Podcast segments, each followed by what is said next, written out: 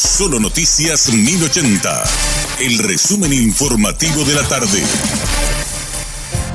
Hola, soy Richard Toñanes y este es el resumen informativo de la tarde. Por segundo día consecutivo durante esta semana, funcionarios docentes e incluso alumnos de la Universidad Nacional de Asunción se manifestaron dentro del campus de la institución y marcharon en las inmediaciones a fin de exigir la regularización de la nivelación salarial entre otras reivindicaciones, mientras que para este miércoles prevén realizar un paro total de las actividades y congregarse frente al Ministerio de Economía y Finanzas en Asunción, ya que se espera que se les entregue el dictamen final sobre el pedido.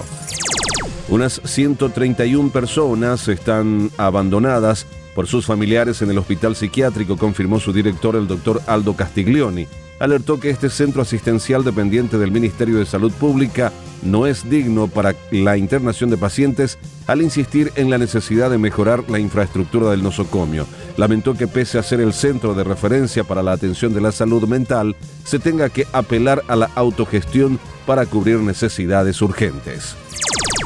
Dos jóvenes fueron detenidos tras ser descubiertos por la Policía Nacional intentando robar unos 200 metros de cable subterráneo de la Compañía Paraguaya de Comunicaciones Copaco en Lambaré, junto a otros cuatro más que escaparon al percatarse de la presencia de los uniformados. El comisario Mario Gamarra, quien intervino en el hecho, manifestó que la gavilla de robacables utilizaron una motocarro para estirar los cables. El vehículo presumiblemente fue utilizado en otros hechos similares en Lambaré, fue incautado por los intervinientes como así también una herramienta que fue utilizada para cortar los cables. Julio Vera César Cáceres, titular de la Administración Nacional de Navegación y Puertos, confirmó que durante la reunión de la Comisión Técnica de la Hidrovía en Buenos Aires, Argentina, llevada a cabo este martes, no hubo avances en cuanto al cobro del peaje en la hidrovía Paraná-Paraguay. Recordó que para este miércoles se prevé que se reúna el Comité Intergubernamental del Paso Fluvial, donde volverán a abordar el tema, aunque señaló que por parte de la delegación paraguaya no habrá variantes y que se volverá a pronunciar en el mismo sentido. Señaló que la última instancia, en caso de no llegar a un acuerdo, será el arbitraje. Agentes de la Comisaría 14 Metropolitana fueron alertados del hallazgo de un cuerpo al borde del arroyo Sosa en Lambaré. Según los datos, el cadáver que está envuelto con una manta fue encontrado a las 14 horas aproximadamente de este martes.